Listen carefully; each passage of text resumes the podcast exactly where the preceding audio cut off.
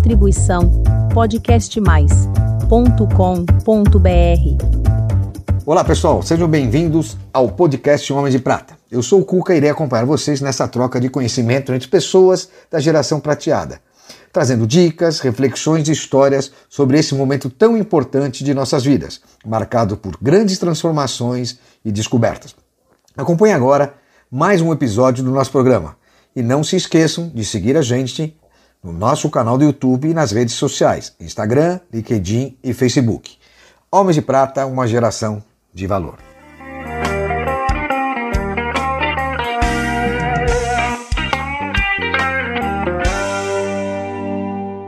Olá, queridos amigos homens de prata e mulheres de prata. É com imenso prazer que recebo hoje Paulo Stefan, um amigo que, por incrível que pareça, estudou comigo na época de primário e ginásio. E depois de tantos anos fomos nos encontrar na propaganda, ficamos alguns anos sem nos encontrar e agora novamente ele vem aqui representando o Homem de Prata. Paulo, seja muito bem-vindo aqui, meu irmão. Pô, depois de tantos anos, você finalmente, essa sumidade da propaganda, aceitou o nosso convite. Há três anos que eu convido você. Paulo, seja muito bem-vindo. Me fala, Paulo, você está com quantos anos? Quase 66. Estou vendo chegar em dezembro Bom, 66. Fica tranquilo, o jovem há mais tempo, como todos nós falamos Sim, aqui. E você está casado com a, com a Maíra? Maíra. Há 36 anos, é uma conta agora. Não erra, hein? conta agora, não erra. por favor, mas é a, a mesma até hoje. A me... Poxa, só porque eu tô na segunda, já foi, a segunda já foi pro saco, né? Tá bom. Tá. Você tem quantos filhos? Três? Três, três homens. Me fala uma coisa, Paulo, você é um cara que tem sucesso hoje, graças uhum. a Deus, vem de uma família muito bacana que eu, que eu sei a sua história, mas você teve uma dificuldade muito grande com o falecimento da sua mãe, que foi uma, experiência não muito agradável e você era muito jovem.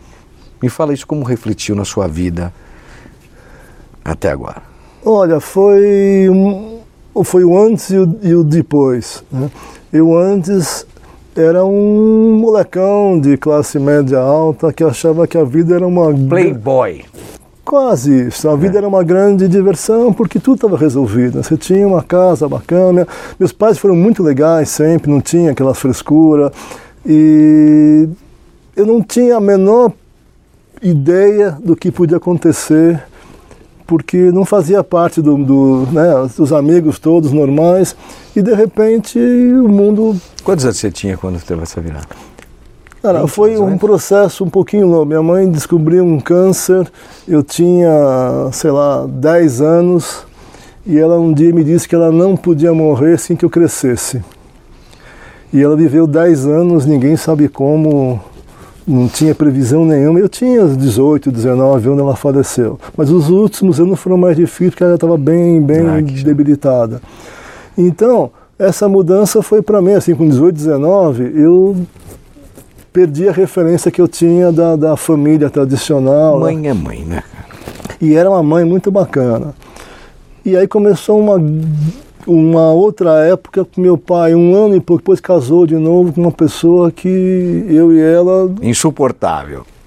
Assim, foi difícil, foi difícil. Uma relação fácil. Muito, e não era comigo, com os irmãos também, então foi uma coisa difícil. Ele ficou um tempo casado, mas aí você vai aprender. Eu fui morar sozinho, de repente, tudo saiu do lugar. Mas foi uma escola muito boa, claro. porque eu deixei de ser o, o filho mimado, caçula, para ir para a vida descobrir o que está acontecendo. Eu tenho até uma passagem aqui interessante, meu irmão disse que não lembra, mas ele fez porque eu tinha assim, muita ligação com meu irmão, tenho até hoje, o irmão do meio, né? eu sou o menor, é a é irmã, ele e eu. E quando a gente, ele falou assim, eu vou morar sozinho. E falei, eu vou com você. Ele falou, não. Não, senhor. Ele falou, meu irmão é o seguinte, eu sou seu irmão, não sou seu pai. Vou te ajudar no que eu puder, mas você não vai morar Qual comigo. Qual a diferença de idade? E tem quatro a mais que eu. E para mim aquilo foi um choque, né? mas eu agradeço muito porque eu precisava disso. É, essa realidade a gente precisa. Eu precisava. Tá então eu fui aí, ele me ajudou a alugar apartamento, e morava pertinho, mas cada um na sua. E a gente. Você tinha quantos anos quando você saiu? Eu tinha uns 18, 19. Por você aí. foi morar sozinho? É. E aí eu, eu, te falei que eu lembro que a gente ia velejar no fim de semana, ele passava em casa, me pegava, a gente ia para a represa, passava o dia, mas na volta falava, bichão, Amanhã. Você tem duas coisas em comum. É. Primeiro, eu também perdi minha mãe, só que um pouco mais, perdi a referência, mas eu tinha 27, 35 anos. E ela morreu, não descobriu em 10 anos, ela descobriu e morreu em, em 6 meses. Uma loucura. Outra quer velejar, que eu também tenho esse hobby, a gente não sabia, mas a gente eu, gosta a gente, muito de vela. Eu adorava, ia para a represa lá, a gente fazia, mas então foi uma fase assim de muito, muita descoberta, de muita fase de, de se testar. Foi legal. Bacana. E me fala uma coisa, você já trabalhou em grandes empresas de comunicação e resolveu investir no seu próprio negócio. Como é que é isso? Eu vou te falar uma coisa que nada na minha vida é muito planejado. Eu nunca esperei fazer isso. Eu fui, fui muito tempo né, de agente de propaganda. A última foi a Talent, que eu fiquei quase 15 anos. E Nossa, eu, tudo isso ficou... Quase 15 anos, sei lá, 14, alguma coisa. Foi uma experiência rica. Eu não estava prevendo. Eu parei e fiquei uns meses parados. Me chamaram para Associação Brasileira de Out of Home, a BOH. O Edu Alvarenga falou: vem aqui. Ele falou uma frase que foi mágica para mim. Vamos ser felizes aqui juntos? Eu falei: ah, ser feliz eu quero. Né? É. E eu achei que eu ia ficar lá seis meses de que quatro anos. Você ficou quatro anos? Quatro não? anos na associação. Uma, eu ouvia falar, mas é. achei que tinha ficado dois anos. E aí e eu redescobri esse negócio do Out of Home. Conheci coisa muito nova, conheci gente nova, Querendo ou não, é um mercado diferente, né? Mas totalmente numa mudança muito grande. E que estudando esse negócio, eu comecei a ver que achava que tinha possibilidade de fazer alguma coisa. O meu grande parceiro, o Nicoli, Alberto Nicoli. Que, diga de passagem, é um homem de é, prata também. Italiano, Como é que é essa convivência? O italiano era muito amigo, muitos anos de, de estrada, a gente sempre se manteve. Ele parou na, na, na, na Sony, que foi acho que a última empresa dele. Faz dois anos, né, que ele parou? Não, faz quase cinco. Quase cinco, eu não lembro ah. da entrevista. E aí a gente conversando, no final da associação, eu falei, Nico, eu vejo aí umas chances de fazer alguma coisa para esse lado aqui. Falei, tá. Quer ir junto? A gente vai, e é vai... é inovador o que vocês estão fazendo? Na verdade, tem duas coisas que o, que o, o, o meio fica ainda devendo. Hum. Um é a entrega de, de métrica, de número, né, com quantas pessoas está falando, quem é, como é, que quando o digital chegou, ele esfregou na cara do Altaforma que tinha tudo, né? O digital chegou com sabendo quem é quem, quando, aonde, e o, Out of Home tinha nada. É, para quem não sabe o que é Out of Home, é, são mídias mídia na rua. É, mídia, mídia na, na rua, rua, mídia exterior. O que você vê, os relógios, os abrigos de ônibus. O, os painéis antigos, né, os outdoors os que, que tem, tem mais. No aeroporto, que tem elevador, tudo isso aí é a mídia que a gente faz. Prédio, né, em penas de prédio. E aí? E aí tinha uma outra coisa que eu vivi quando era agência, que era a famosa comprovação da mídia você tinha feito, a placa foi colocada no Piauí, é, quem sabe, né? Você tinha o check-in que era ruim, né? Então, a gente tinha que fazer alguma coisa que pudesse ajudar nesse sentido. E a gente descobriu uma, um, um, um, software que faz tudo isso aí para gente. Isso é uma startup ou já existia? Não, já existia, só que ele tinha uma grande dificuldade de crescer em São Paulo, porque São Paulo, nosso mercado é bairrista para cacete. Né? É um, então é um, um, diferencial bacana que a gente está agora oferecendo ao mercado com a experiência que a gente teve de 150 é. anos juntos. E é legal, você falou território nacional, eu fiz muitas coisas para a Loja Marisa no, no, passado, e nossa, para comprovar era uma coisa.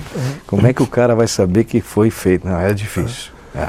E Bacana. esse ainda é um meio diferente, porque você tem no Brasil diferenças grandes regionais, né? Então você tem ainda outdoor em muitas praças do Brasil e é, São na Paulo. cidade de São Paulo acabou. Ninguém sabe o que é outdoor. Mas tem nas estradas, né? Próximo. Você tem geração que não sabe o que é outdoor. Clichê de outdoor, lembra do estagiário? É. Pega um clichê de outdoor. Exatamente. então a gente está nessa balada aí agora de tentar fazer uma Pô, coisa vai dar os dois certo. juntos. Já está dando certo. Tá, tá indo, estamos aprendendo. Paulo, tem uma coisa que me chamou muita atenção que eu não sabia. É. Você tem paixão por livros e escreveu um livro. Também não sabia disso, que, não eu, sabia. que podia fazer isso. E como é que surgiu essa história? Eu tive uma grande sorte de trabalhar na Talent com o Júlio claro. Ribeiro, que era uma, mestre do planejamento. uma figura especial. E eu lá comecei a fazer estudos de mercado uh, com o objetivo de passar para os clientes. E eu comecei a fazer, comecei a escrever e fiz sobre classe C, fiz sobre jovens, fiz... Mais perfil de consumidor. Mas assim, que tinha a ver com o negócio. E um dia pensando, uh, eu tinha muita informação, achava muita informação sobre as mulheres, né, as mudanças que essas mulheres estavam vivendo, e se tinha pouca literatura sobre os homens. É esse o motivo que nós fizemos então, Homens de Prata, porque nós não temos nada até o momento igual ao nosso. E aí eu tenho uma vida cercada de homens, né? porque eu tive um pai, sou um pai e tenho só filhos homens. E comecei a ver que tinha uma diferença muito grande nessas três gerações. Não aí, tem nada pra gente, né? E aí eu comecei a, a levantar as coisas e fui me interessando e fui cavocando, fui vendo. Quando eu escrevi eu sempre dava para o Júlio ler. Né? Aí um dia ele pegou e me chamou, falou, Paulo, vem aqui. Eu falei, vou, me dei mal. Aquele jeitinho dele, é, né? Errei tudo. falou, você já pensou em escrever um livro? Eu falei, Júlio, eu não sei escrever. Está muito bom esse negócio esse conteúdo, aqui. Né? E você não quer fazer um livro? Eu falei, não, pô, primeiro não dá tempo que eu trabalho para você. Ele falou, não, não, eu vou te ajudar a fazer. E ele deu toda a estrutura que podia. Põe um jornalista comigo, a editora. Ele, que bacana, poxa. Ele fez. Julio. E a capa foi minha mulher que fez. E eu dediquei o livro aos meus três homens, são meus três filhos. Puta, que bacana, cara. Então, foi uma. O que, que você destaca que mais te chamou a atenção? Na verdade, é tem essa um... transformação que os homens estão tendo. Quer dizer, você tem hoje muita família onde o homem virou dona de casa, né? Ele cuida da casa e a mulher é uma alta executiva. E sem dramas de, ah, porque o machismo, eu tenho que estar. Não.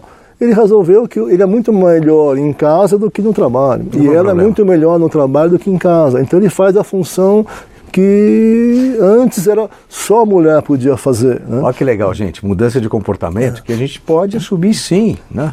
E eu, aí de novo voltando, eu, por ter passado por uma encrenca de família, de doença, a gente em casa fazia muita coisa que na época, naquela época eu via meu pai lavar a louça para ajudar minha mãe como uma coisa super normal. E não era comum, né? Não, o homem naquela época. O homem não fazia isso, né? E meu pai, que pegou toda a encrenca da minha mãe, eu fui muito à feira para minha mãe. Pegava, você precisa do quê? Ela não podia fazer força. Eu ia para a feira e voltava e comecei a ver. E hoje é natural, né? Que eu passei um pouco disso para os meus filhos. Né? Mas não era uma coisa muito comum. E como é que você, que é uma pessoa alegre e feliz, qual o segredo para isso? Essa é uma pergunta boa. Eu já ouvi muito que eu vejo sempre meio copo d'água cheio. Né? é, porque você tem um meio copo d'água, pode ver meio vazio ou meio, meio cheio. Vejo sempre meio cheio. Né? Para mim está sempre faltando só um pouquinho para completar. Então eu tenho um pouco disso de, de achar que sempre vai ser bom. É, quando você foca na solução é bom. Se é, eu acho problema, que sempre vai dar para arrumar alguma coisa que será boa. E alguma coisa, mesmo dando errado, você aprendeu alguma coisa que é. te fez bem. De um jeito ou do outro, tem coisa você, boa aí, Você né? descobre que você tem alguma coisa. Então, é um pouco do meu estilo. Quer dizer, vai vivendo e vai... E eu falo muito para os filhos, bicho, manda ver, vai indo que as coisas vão se acertando. Com boa vontade, não sendo. É, dedicação, cara. É, né? Tendo amor tendo, tendo, tendo é, uma coisa boa, né? vai dar certo. Se não deu certo, te traz outra coisa boa. Já deu. É. Né? De você fazer já deu certo. E, e, me fala, voltando um pouco, como é que você vê a geração prateada? A gente estava conversando antes de começar. É, a conectividade, esses meios da internet, como é que você vê, você percebe a diferença de comunicação? Para a nossa geração? Bom, eu já fui mais crítico, mas estou ficando mais de novo o lado do copo cheio, né? Eu acho que a nossa geração sentiu muito essa porrada, né, de, dessa mudança dramática das coisas, mas ela começa agora a, a resgatar a autoestima e passando de novo a ser importante, porque foi tão rápido, tão grande a mudança, Impressionante. que se relegou um pouquinho ao ostracismo a gente que tinha um pouco mais de experiência.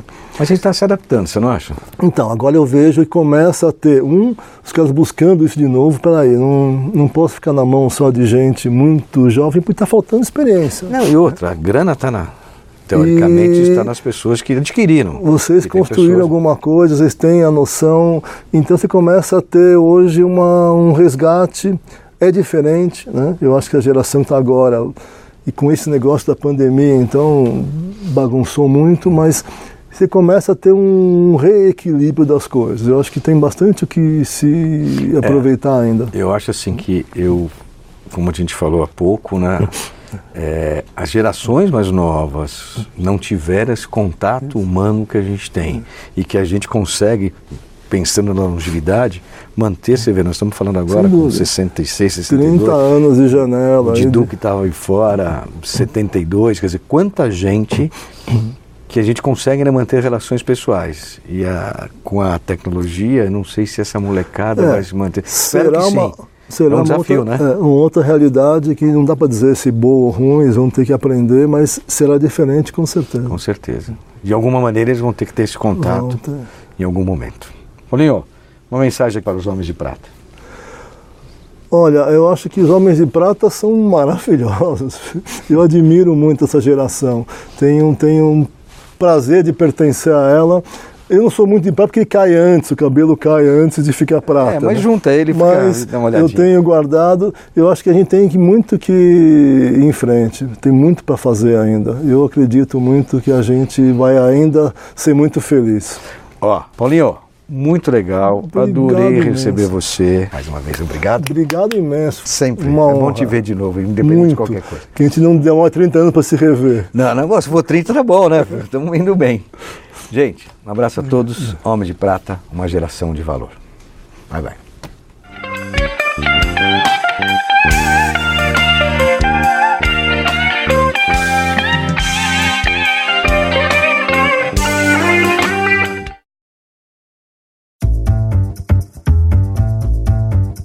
Distribuição podcastmais.com.br